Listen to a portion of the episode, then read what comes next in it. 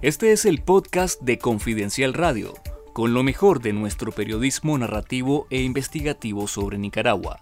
Estas son las noticias más relevantes de la jornada de hoy. Este es el reporte de noticias de Confidencial del jueves 16 de noviembre. El abogado nicaragüense Werner Isaac Vargas Torres renunció a su cargo como secretario general del Sistema de Integración Centroamericana SICA, un puesto que alcanzó a mediados de 2022 con el apoyo de la dictadura de Daniel Ortega y Rosario Murillo. El canciller de Nicaragua, Denis Moncada, comunicó a los integrantes del SICA que Werner Vargas presentó su renuncia el martes 14 de noviembre de 2023, al mismo tiempo que adelantó que el gobierno sandinista estará presentando a la brevedad una terna de candidatos para elegir al secretario general que continuará el periodo correspondiente a Nicaragua.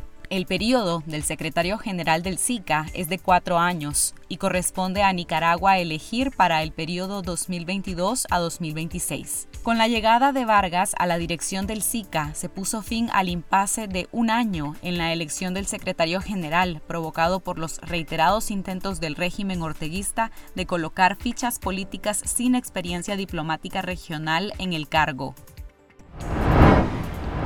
La barrida en el Poder Judicial de Nicaragua dejó más de 900 despidos en menos de dos semanas y duplicó el número de sillas vacías entre los 16 magistrados de la Corte Suprema de Justicia. Hasta el 25 de octubre, la Corte mantenía seis vacantes disponibles, dos por muertes y cuatro por renuncias.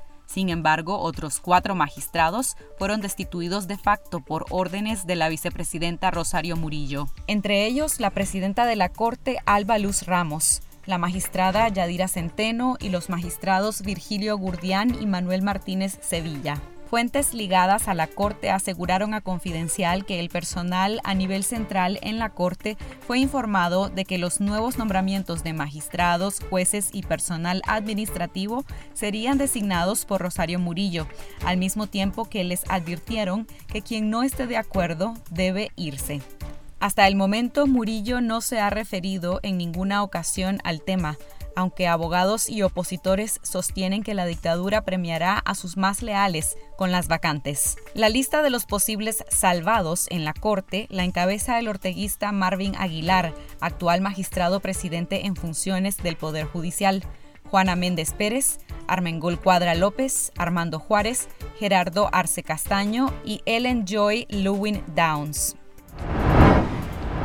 Muchas opciones siguen abiertas cuando faltan pocas horas para que se elija a la persona que sustituirá a Dante Mossi en la presidencia ejecutiva del Banco Centroamericano de Integración Económica BESIE, afirmaron a Confidencial cuatro fuentes.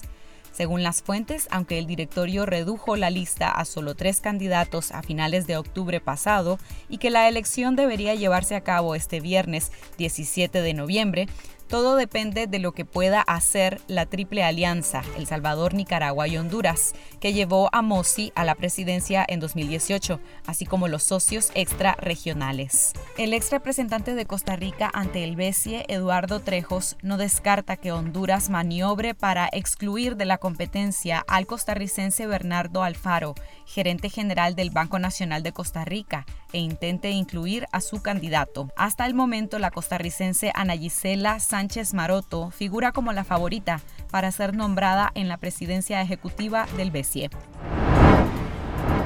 El Ministerio Público en Guatemala ha detenido este jueves a varias personas, entre ellas funcionarios universitarios y una política de oposición, bajo cargos de sedición y otros delitos por supuestos daños contra el patrimonio de la nación. La Fiscalía indicó mediante sus cuentas oficiales que son más de 30 los allanamientos que se realizan, mientras se han confirmado al menos cuatro detenciones, entre ellas la ex candidata a diputada del partido político Movimiento Semilla, Marcela Blanco, además de varios funcionarios de la Universidad Estatal San Carlos de Guatemala.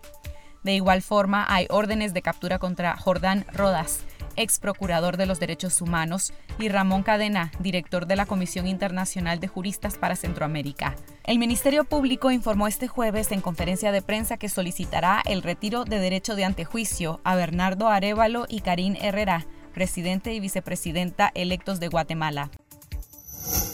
Si usted desea saber sobre lo que hay más allá de las noticias de Nicaragua, les invitamos a conectarse a confidencial.digital y suscribirte al canal de YouTube Confidencial Nica para estar conectados con la verdad.